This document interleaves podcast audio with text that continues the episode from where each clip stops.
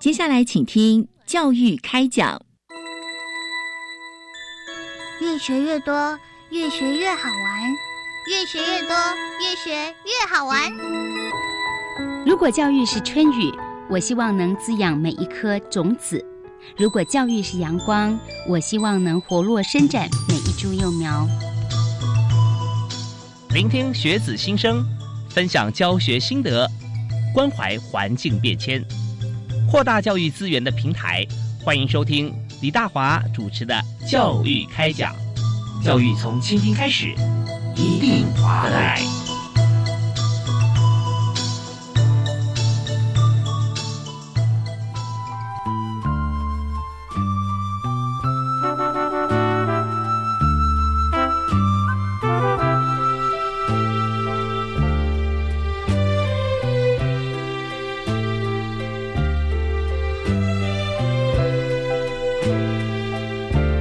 亲爱的听众朋友，大家晚安！非常欢迎您锁定国立教育广播电台，收听每个礼拜一跟礼拜二晚上七点到八点的教育开讲。我是主持人李大华。我们在今天节目里面和大家所谈的是师资的培育，师资培育非常重要，也就是。一位好老师哈，呃，作育无数英才，而且呢，我常常在思考哈，回想，呃，只要我记住哈，老师跟我讲的任何一句话，我现在还记得的话，真的是终身感激。当然，每一位老师啊，都有好多话让我记得哈，所以我们在。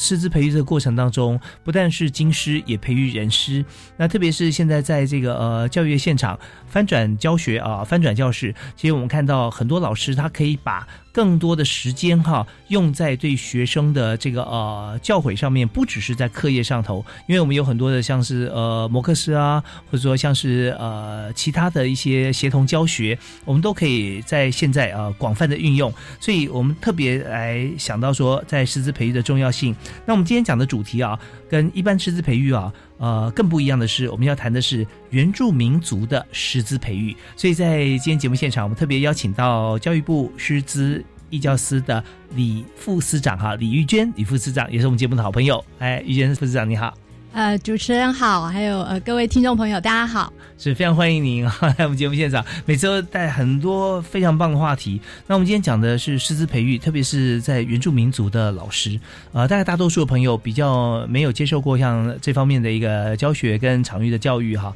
那也特别的关心跟这个呃想要了解，所以我们就想谈一下，就是推广在培育原住民族的师资的部分啊，大概有哪几个重点？大概从九年呃一贯的那个课程之后，就有所谓本土语的这个学习。那在国小的阶段，就有呃呃闽客原主要这三种的这个本土语言，来让我们的呃呃小朋友来呃学习本土的语言哦。那原住民族语言也是其中的一环啊。那呃，现在我们又因应到一百零八年的这个一百零八学年度要实施十二年国教哈。那新课纲呢，呃，它除了在小学一周会有一节的本土语文的学习之外，在国中三年它有弹性的学习啊。那在高中呢，它的这个还甚至原住民重点学校，它可以把它列为校定必修课程啊。所以呃，相对来讲，在新的课纲呢，原住民族语的这个师资。它就会相对的重要，因为它会有这个，无论在国小、国中、高中，它都会有相对的这个原住民族语言学习的课程。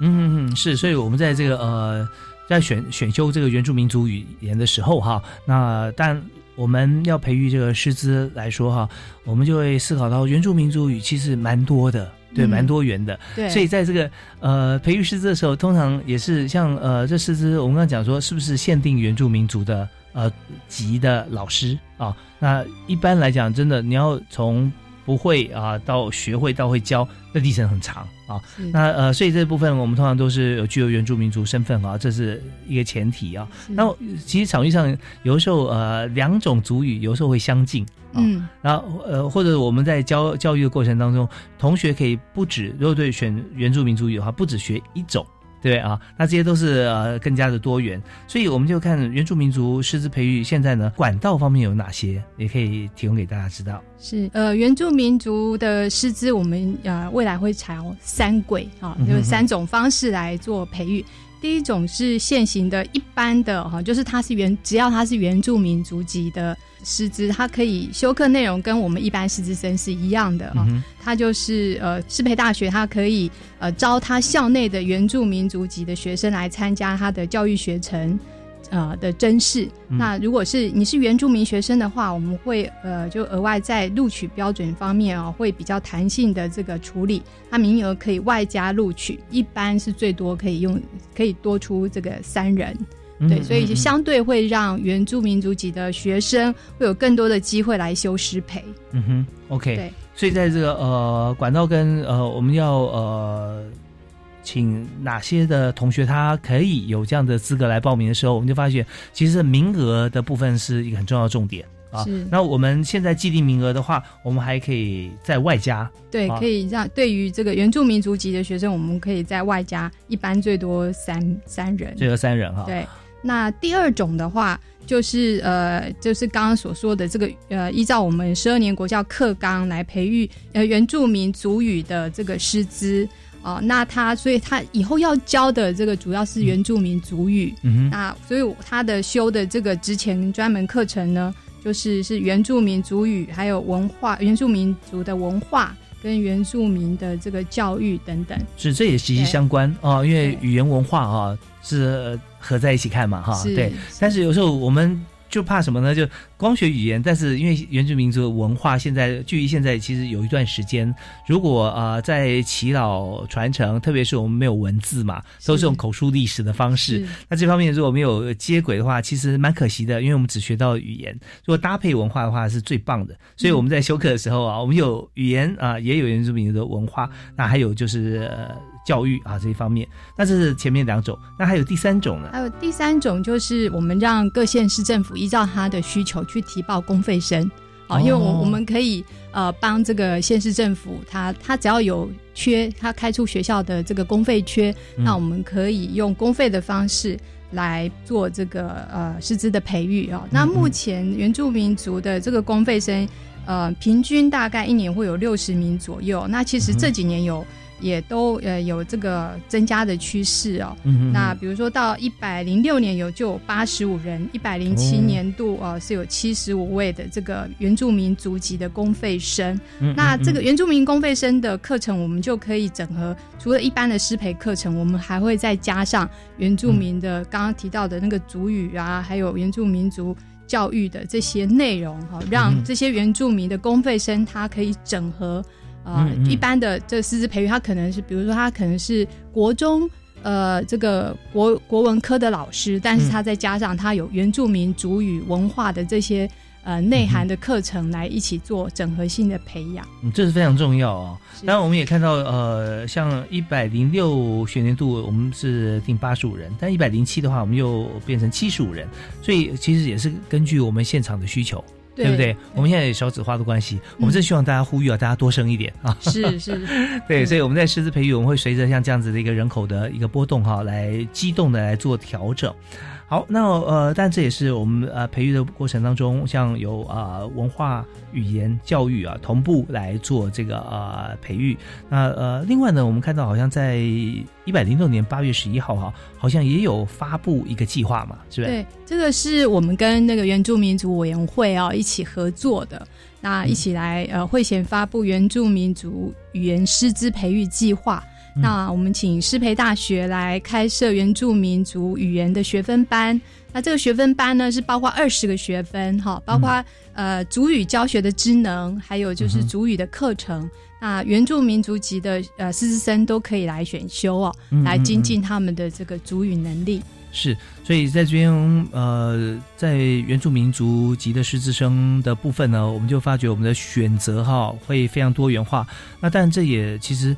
呃，因为是属于自己的文化跟语言，其实趁着这个机会哈，不但是学到了我们呃，就是说呃，能符合我们的师资的资格，同时又可以加深我们对于自己传统文化的一个呃追寻哈，其实是非常棒的。那我们也看到很多在教育部的各个计划里面，曾经有鼓励到同学啊，在这个呃各个场域，包含原乡啊，去探访。拍片，然后跟祈祷做口述历史。其实这一部分我们就发现，在台湾呃，我们追本溯源的过程当中，不限各个民族，那特别是原住民族，如果有这样的机会的话，也可以跟这个呃有呃这方面对文化追寻有呃探索意志的这个同学哈，呃，也许是汉族或者其他的族群，其实也可以结合在一起啊，都是很棒的。因为文化就是靠这样子啊，有热情，不断的激发跟传承。好，那呃，至于原住民族的教育法修正草案啊，这个部分呢，对于呃师资培育也有影响。那我们休息一下，听一段音乐回来之后，继续请今天的特别来宾哈，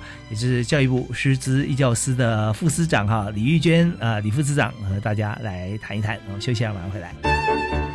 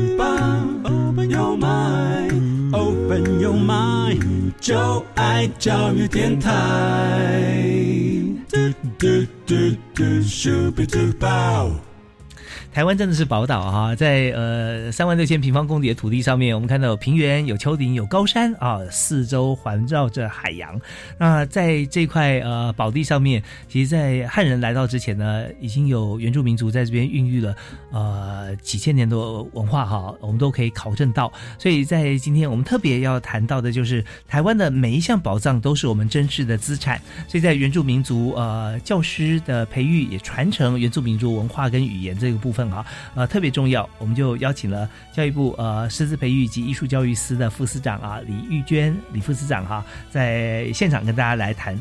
原住民族老师的这个师资培育。是副司长，刚才我们有讲到呃，我们好几个办法哈，呃，面向那特别我们在这边哈想提一下，就是在原住民族教育法修正草案这一方面哈，里面好像也有些条文是会呃对于原住民族的师资培育啊会有一些许的影响嘛，是。是，呃，在原住民族教育法修正草案哦，呃，因为我们呃最主要是要维护传承那个原住民族的这个语言，所以他们希望能够提升呃我们原住民呃族学生他的这个尤其是师呃公费生哦他的语言能力哦，所以呃我们会规范说这个原住民族籍的呃师资生呢，他在参加校内。呃，公开招生或者是甄选的时候，他就必须取得中级以上的这个语言能力证明。那毕业之前，他必须要取得中高级啊，就要在更更高层次的这个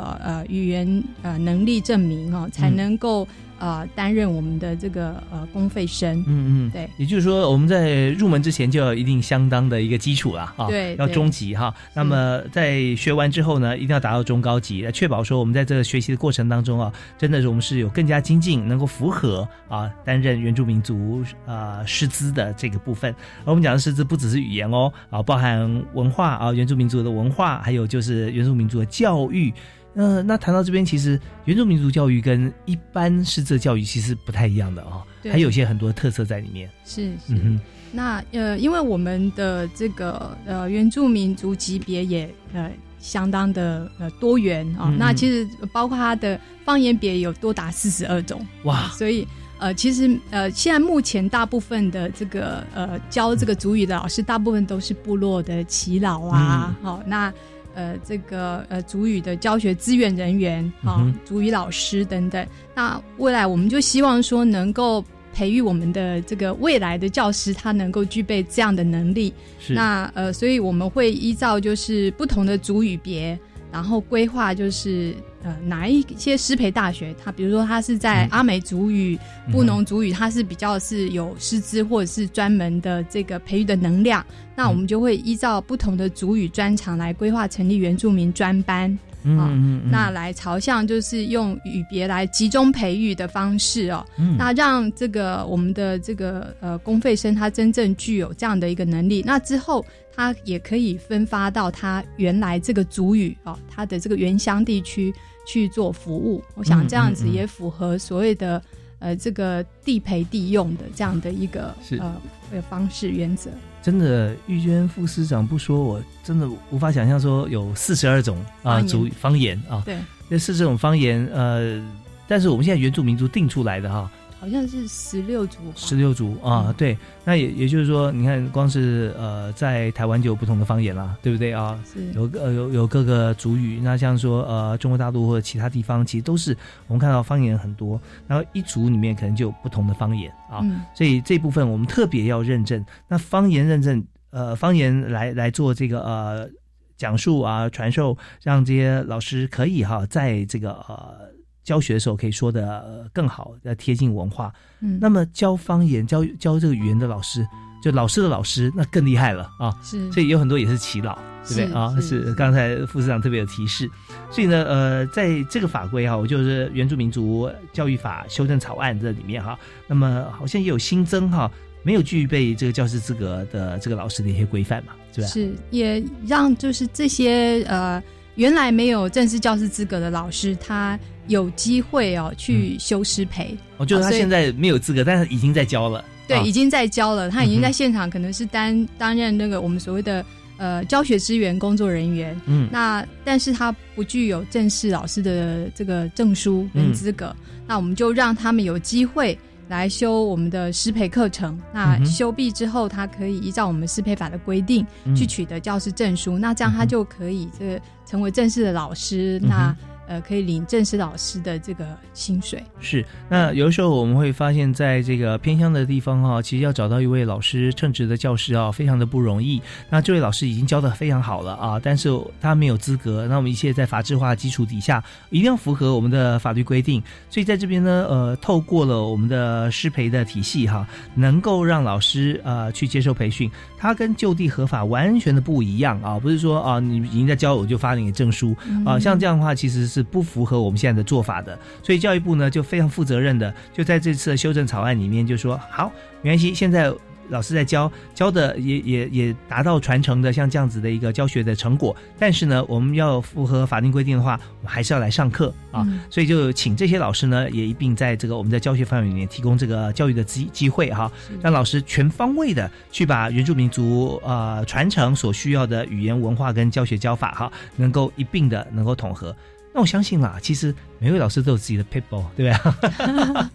所以在这边呃，也也可以在呃班上哈，已经既有教学经验的老师，也可以有一些观摩教学的机会，分享他的经验给大家。是，OK，好，那呃，但在这里我们也要看说未来哈，我们可以培育原住民族呃语言呃文化师资的这个培育哈，它的管道在大学端哈。我们应该也有设立，那大家就很好奇，说大概在哪哪几所大学在学校里面哈，我们有开设像这个培育的班级。呃，目前设有这个原住民的相关的系所，或者是有语言学习中心的师培大学哦，有十所学校啊。那包括呃政呃国立政治大学啊，台大、东华啊，慈济大学哈，清大啊，然后呃台师大。然后我们的呃国立台东大学、台中教育大学，呃在中部有暨南大学啊，那还有最南部的这个国立屏东大学。总共有十个十所学校，哦，十所学校啊，在北中南东，我们都看到都都有扩及了。那刚才副市长特别讲到说，在中部哈，暨南大学，因为我们有国立台中教育大学在中部没有错啊，但是暨南大学是在台中的中间啊，在台湾的中间 最中间，对不对？南投，南投，对，所以在这里南投哈，呃，在呃原住民族的这个部落啊，其实也非常多啊，是中部啊，南投啊啊这些，还有在东华、慈济，在花莲啊，那在。在台东。那在台湾大学跟国立台湾师范大学，当然在这个呃在师培还有在这个呃教育学府方面哈，都具有相当的一个代表性。那正大哈国立政治大学，它是在呃小语种里面特最多的学校了啊，包含在这个东南亚相关的这些语言哈，还有在这个欧洲啊东欧啊，还有在这个俄罗斯方面，其实语言。教学已经呃行之多年，而且非常有成效。所以在这边我们就看到，如果要进入这个大学啊，师培呃的原住民族语言师培的大学啊，就有这个十所的学校。所以呃都欢迎哈，所有呃有有志于在这个原住民族呃师资培育特别具备相关资格的老师啊，都可以来呃申请。那。刚才呃，大家不要有没有注意听来考试哦，哈，呃呃，针对呃这些老师有什么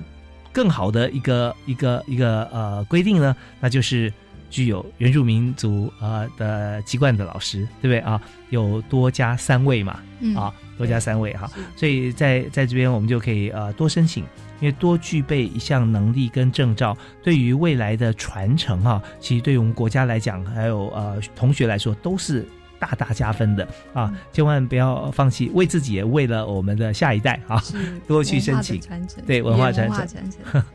对。所以我们在看到这么多师培大学呃在培育之后啊，我们也想看说原住民族呃重点学校啊，在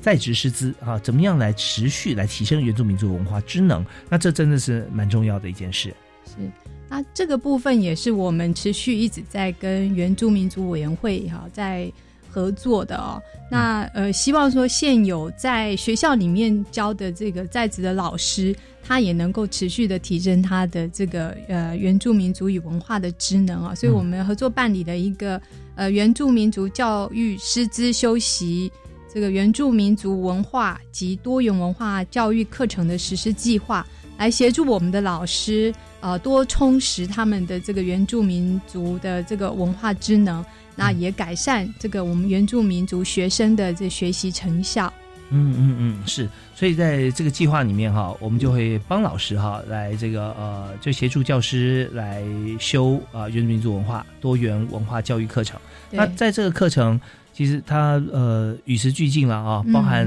过往啊啊，在整整体在呃迁徙啊严格的过程当中，还有目前最新的一个情形，其实都要有，因为要跟现在孩子接轨嘛啊，对，所以要跟他们要要讲述在过往，一定是一个轨迹啊，一路从现在往往先往源头去去追溯啊，去去讲讲习，所以呃时间也是蛮重要的，在呃重点学校哈，我们在修这个课程的时候啊，我们时数是怎么样计算？是，那原住民重点学校就是它的原住民学生特别的多，哦，那也都都是落在这个原住民的这个重要建重点的这个地区哦，所以他的专任老师必须要修比较多的这个原住民族文化课程哦，他至少要修三十六小时以上哦，那包含了这个原住民族文化课程要十八小时，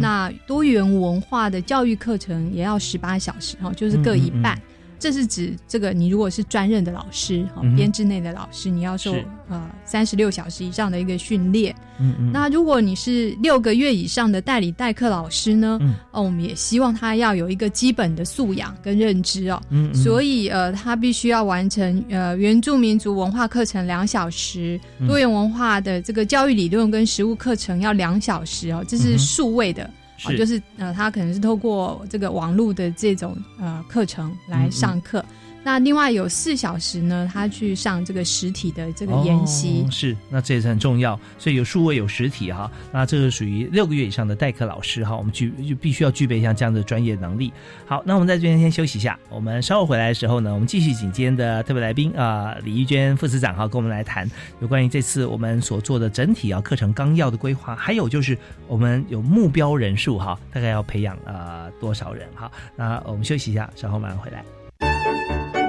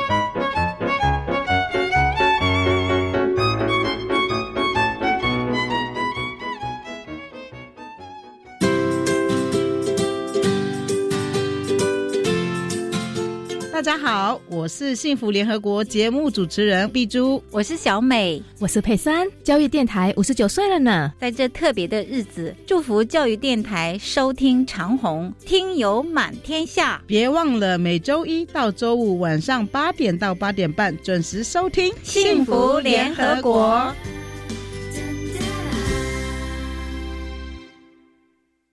就爱教育电台，大声说出来！教育电台五十九岁生日喽！从三月二十五号开始到二十九号，直播节目扣印好礼拿不完，只要扣印进来，用台语、英语、客语、你的母语祝贺电台生日快乐，或在粉丝专业以及赖官方账号留言，就有机会得到礼券或是卖宝小礼物哦！你给祝福，我送礼物，详情请上教育电台官网查询。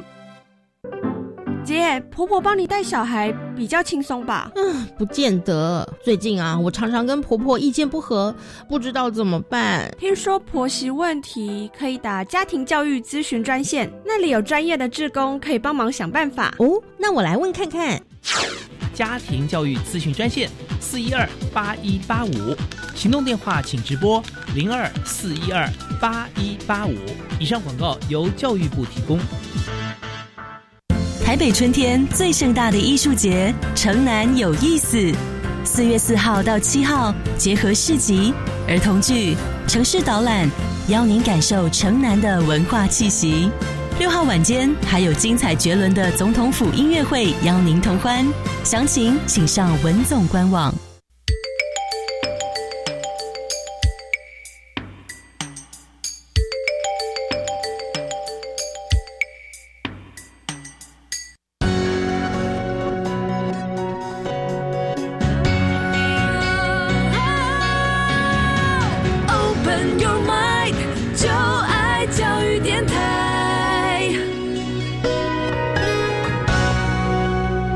所收听的节目是在每个星期一跟星期二晚上七点到八点为您播出的教育开讲。那么在今天为大家所介绍的主题就是师资培育，如何培育最优秀、最棒的原住民族的老师。那所教授的课程包含了原住民族的语言文化啊，当然还要用最先进、最好的一个教法啊，让这个呃同学都能够了解我们这么珍贵的资产。那么在现场的特别来宾是教育部师资义教司的副司长李玉娟，我们节目。的好朋友啊，副市长好，是主持人好，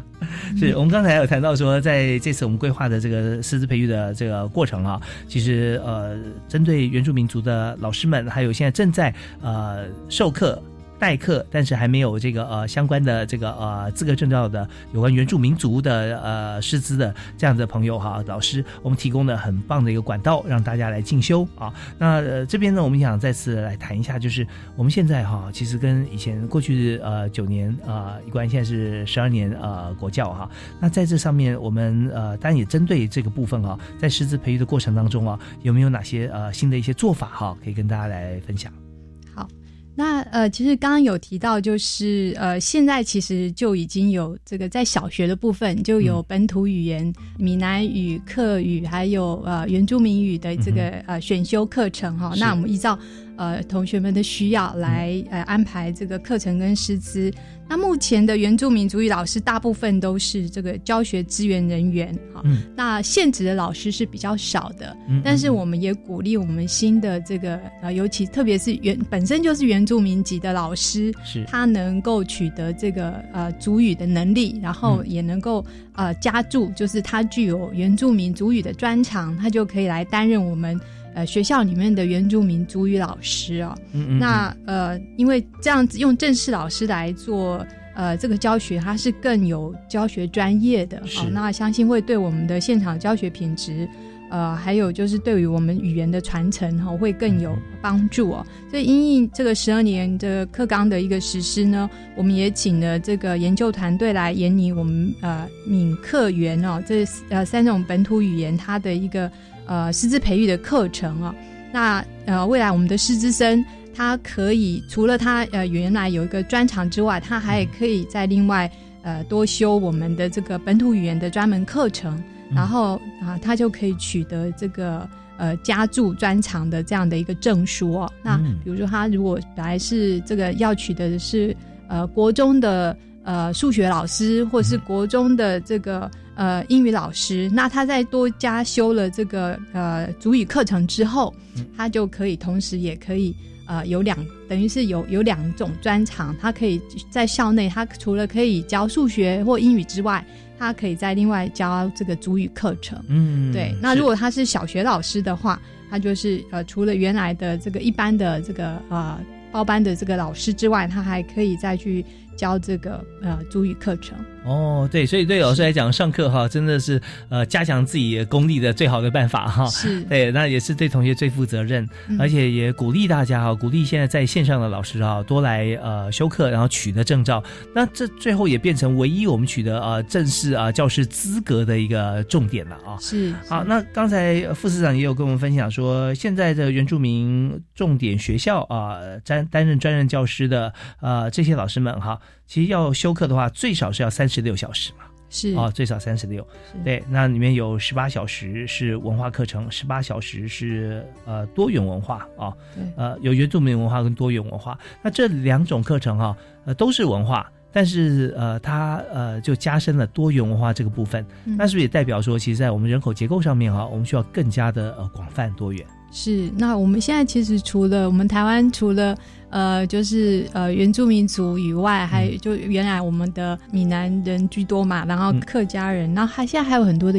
新住民，是对，所以其实包含就是多种的这个多元文化的这种呃教育跟呃，就是能够包容性多一点，哈，是是我们就是未来公民所需要的素养。对，所以在这边有多元文化呃教育课程有十八小时哈。啊，当然我们刚刚有提到，就是说呃代课老师如果说短暂的哈呃老师可能有事情短暂的话，我们并不会要求说一定要上满这个课，因为光上课的时间可能就是你他可能呃教教学代课这部分已经结束了，但是啊但是很重要就是六个月以上啊代理代课老师哈他就必须要完成相关的这个证照了哈。是对，又要完成休课，休课我们规定的时数。嗯嗯嗯，好，那呃，但最重要一点，我们要关心到人数啦。啊，我们的计划期程跟人数，我们预估的这个人数大概是怎么样算？是那呃，其实这个计划是第一期是一百零三年到一百零六年啊。第一期计划呢，呃，通过的老师国国民中小学老师有。啊，三千九百四十位哦，那在高中职也有啊一零三二啊，那所以总共有将近五千位老师啊，是已经呃通过了我们这这些呃所规划的这些原住民族的文化跟教育的课程。嗯嗯。那呃第二期是从去年哈一百零七年开始，那我们预计是到一百进行到一百一十年。哦，那光是到去年一整年呢，哈。到十二月底，通过线上跟实体的课程啊的老师数也已经累积了呃超过六千位哦，就六六零六八人次。那国中小有四千八百二十一位，高中只有一千两百四十七位啊，所以是老师呃，他们尤其是原住民重点学校的老师，他们是呃参与度也是非常积极的。嗯，这个累计是累计在过去哈一零三开始到一零六嘛。对不对啊？那个时候是四千九，将近五千啊，将近五千人，五千位老师。那我们在呃到去年底哈就已经突破六千了啊。那这方面对于台湾的同学来说哈，就呃需求来讲哈，呃其实我我们说它已经是一个蛮大的一个教师合格教师的一个呃供给面。但是我还是希望说能够全面推广嘛，所以我们今天就为大家介绍这个课程啊，希望大家都能够啊听到李玉娟副司长啊今天的谈话，我们就可以在原乡的老师或教授原住民族语言的老师哈都能够来上课，包含啊六个月以上的代课老师哦啊都欢迎啊来啊上这个课程。好，那我们这边先休息一下，稍后回来呢，我们继续邀请呃李玉娟副司长来为我们来提示一下，其实，在很多的教育现场啊，我们有非常多的好老师。那么，就跟刚才呃一开始学时候我跟他提的一样，只要记住老师讲的一句话哈，我都觉得哇，好感谢他啊。那么呃，那特别是在原乡的老师，呃。因为他对于同学的教诲啊，也让大家感激。在师铎奖方面，有哪几位老师有表现？我们稍后请副司长为我们来介绍。啊，休息一下，马上回来。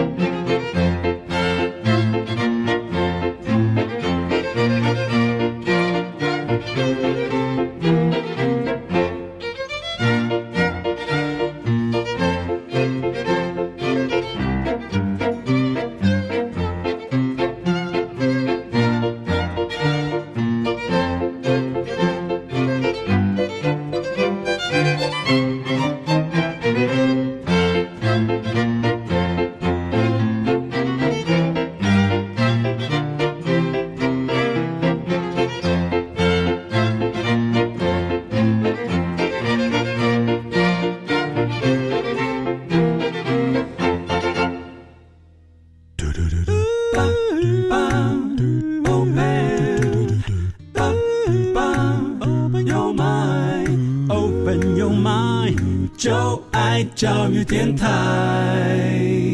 do do do do super duper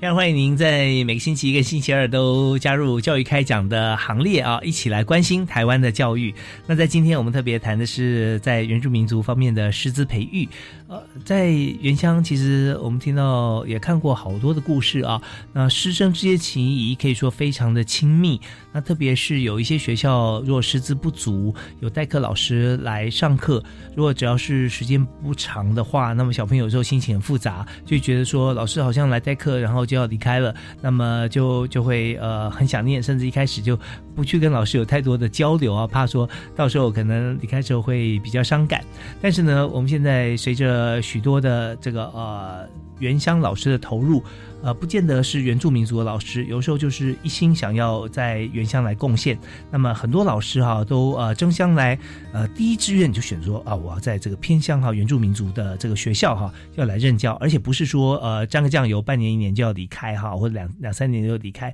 甚至他投注了毕生的精心力哈，都在呃教育原乡的教育现场。所以今天呢，我们特别也邀请教育部呃师资培育及艺术教育司的李玉娟李副司长哈在我们现场。除了介介绍我们刚才我们的这个师资培育以外，哈，也要推荐，也要跟大家来介绍，呃，两位啊原住民族老师，呃，获得师铎奖的老师，哈，请跟我们来做一个介绍。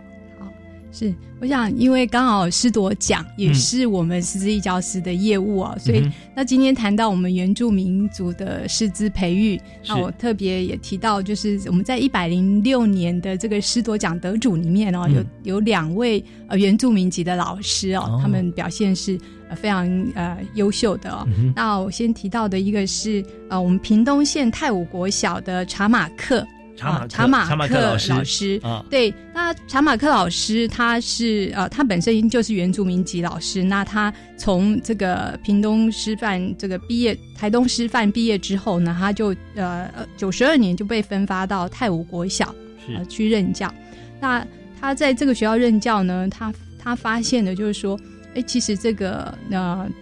有当地的这个排湾族的文化啊是非常珍贵的。那有泰武古窑。啊，这个是一个非常值得他去呃，就是传承的这样的一个呃文文化的这个呃遗遗产哦，所以他去收集了很多的这个太武古窑，然后同时呢，也在校内他把学生组织起来哈，组成一个太武古窑传唱队。好，那呃，从二零零六年开始成立这个传唱队之后呢，他们不但有这个入围金曲奖。然后也去参加了国内外大大小小的这个呃合唱比赛，嗯哼，那所以呢，呃，其实他们呃也完成了很多不可能的任务，然后同时也传承了台湾族的文化跟历史，是呃非常值得我们敬佩的。是，那这位查马克老师哈，那么他本身就是呃，不知道他是不是也是台湾族的这个老师。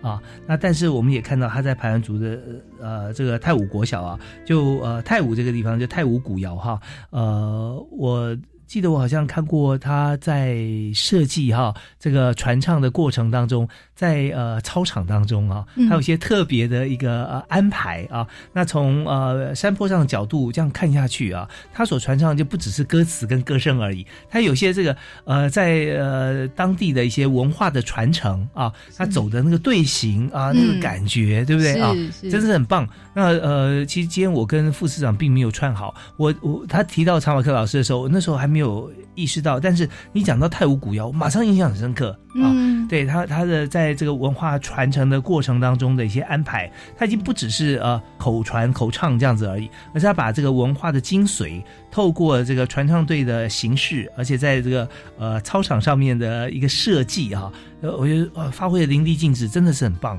对。他他本身是屏东呃来义乡的，也是台湾族的，也是台湾族，对，也是台湾族的老师。那呃分发到屏东的泰武泰武国小，那泰武国小本身呃，它也是这个台湾族的这个组组聚集的这个部落地区，嗯嗯嗯。对，所以他呃也想要进一步传承他们台湾族的这个文化。是，所以在呃语言相通啊，但是语言是不是真的相通？我我们还要研究一下来意跟泰武哈，因为我们刚才 副市长副市长有提到说十六族哈，呃，现在有四十二种方言哈，但是的大同小异啦，大家可以、嗯可以辨识出来。那只是在在传承文化的过程里面的用心啊、细心跟。呃，为这个呃未来往后啊族族群的设想啊，是非常的周到。那也相信呃很多文化都是这样子起来的啊。也许我们一些图腾有一些这个礼仪啊，都是经过当时的巧思，然后传承下来。所以太武古谣传唱队他们的传唱的方法方式啊，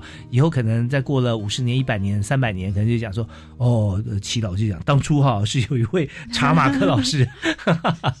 对，所以这个很棒、很好的创意。那这就是在呃师铎奖呃方面哈，能够被肯定哈，因为查马克老师他所作所为，并没有想说我要为了夺得师铎奖，所以我要做这件事，嗯完全是因为他做的太好了啊，然后被推崇。啊，好，那这是一个故事，我们休息一下，听一段音乐回来之后，我们再看看呃查马克老师的故事呢，还是还有其他的这个原住民族的老师啊，在一零六学年度啊，呃获得师铎奖肯定啊，他们的事迹。我们休息一下，马上回来。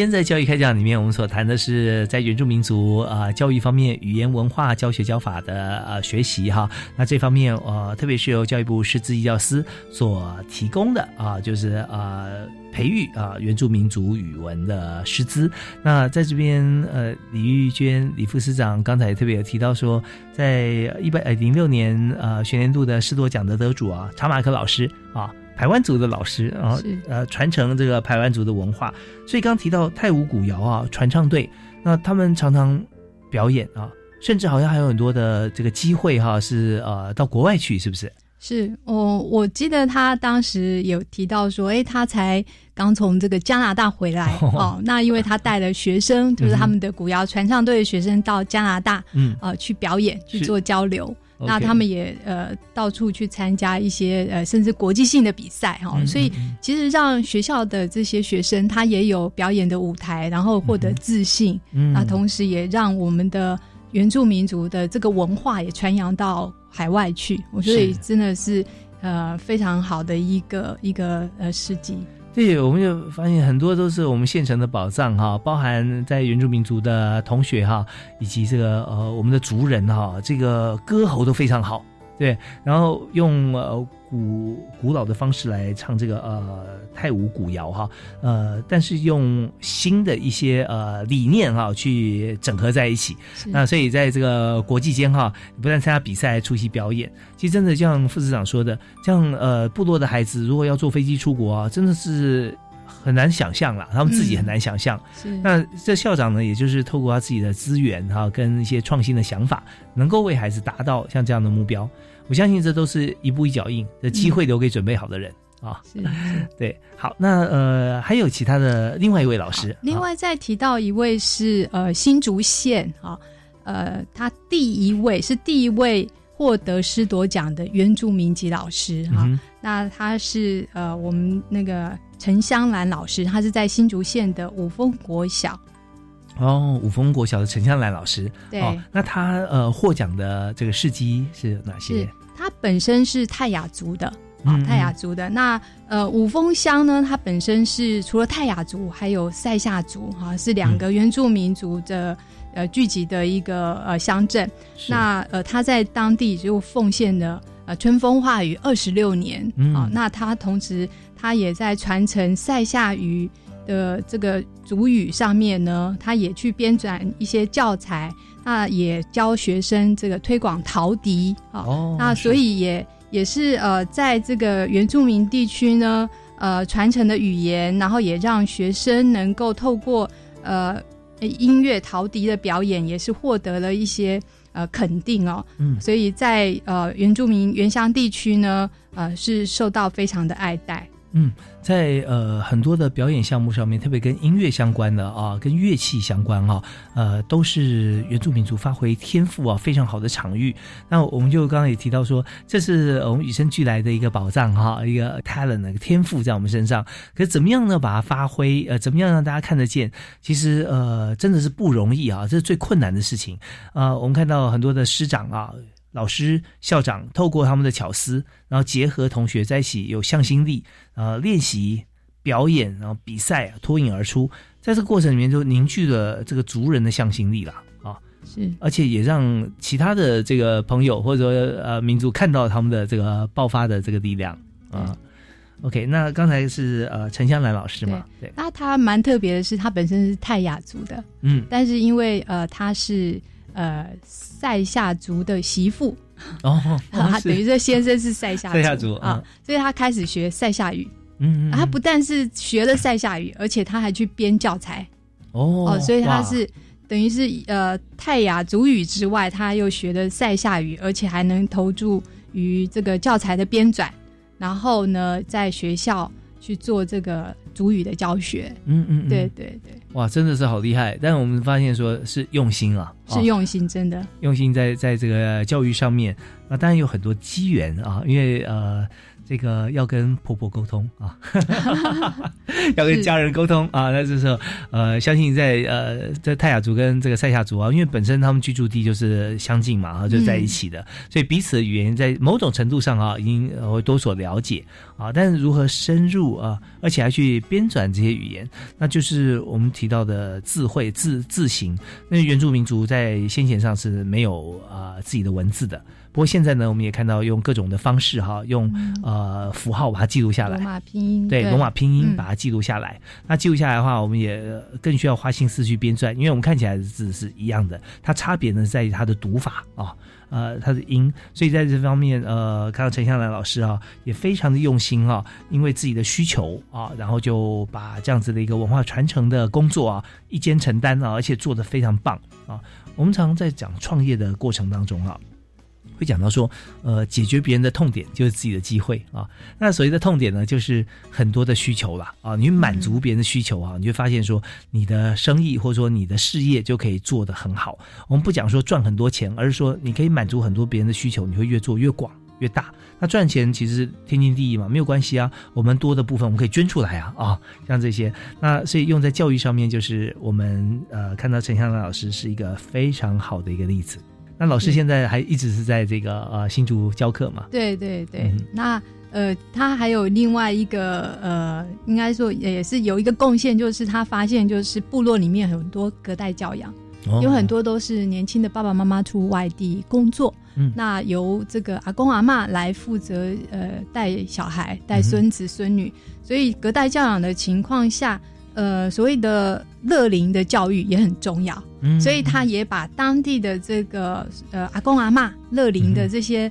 呃学员呢，呃跟小小学生的这个学习连接在一起，嗯。好、所以呃让那个隔代教养这个部分呢，也开始有这个正面的一些意义跟连接。是对，在隔代教养方面，原住民族的这个部落里头哈，因为在呃部落里要找到呃好的工作哈啊、或者说符合自己需求的工作，其实不太容易了啊，所以年轻人都出去外地。那隔代教养，那这个时候呢？如果小朋友回来讲的话，哈，呃，阿公阿妈可能接不上啊，那就觉得哦，好像没什么话讲。那这时候，呃，孩子在